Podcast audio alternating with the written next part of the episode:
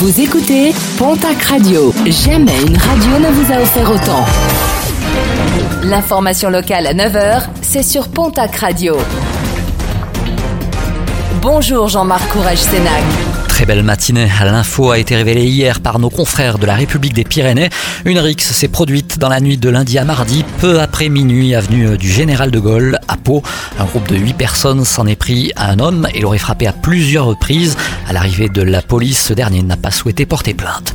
Dernier week-end estival difficile sur les routes de la région. La journée de ce vendredi est classée orange dans le sens des retours, verte dans celui des départs. Demain samedi, ce sera encore plus délicat avec une journée classée rouge dans le sens des retours et toujours verte dans celui des départs.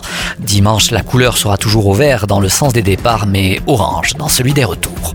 Un mot de sport et de rugby avec plusieurs matchs amicaux au programme de ce week-end. Le stade Tarbes Pyrénées Rugby se déplace ce vendredi à Anglette. Samedi, le. Alan Mezin affrontera sur le plateau l'équipe de Dax. Grande journée également samedi à Marcel Cazenave à Bagnères de Bigorre avec le stade toulousain qui affrontera Blagnac. Le stade Bagnéret sera opposé au FC Toac Toac Rugby.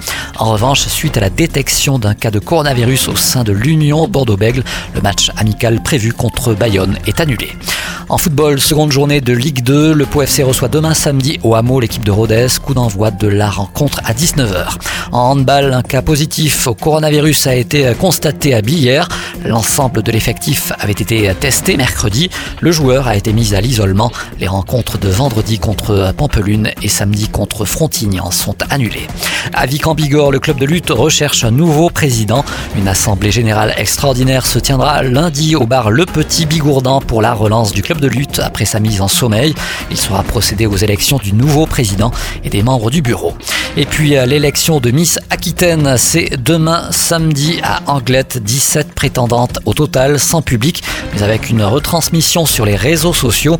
Les votes seront ouverts au public samedi dès 10h. Et parmi les 17 candidates, deux sont béarnaises.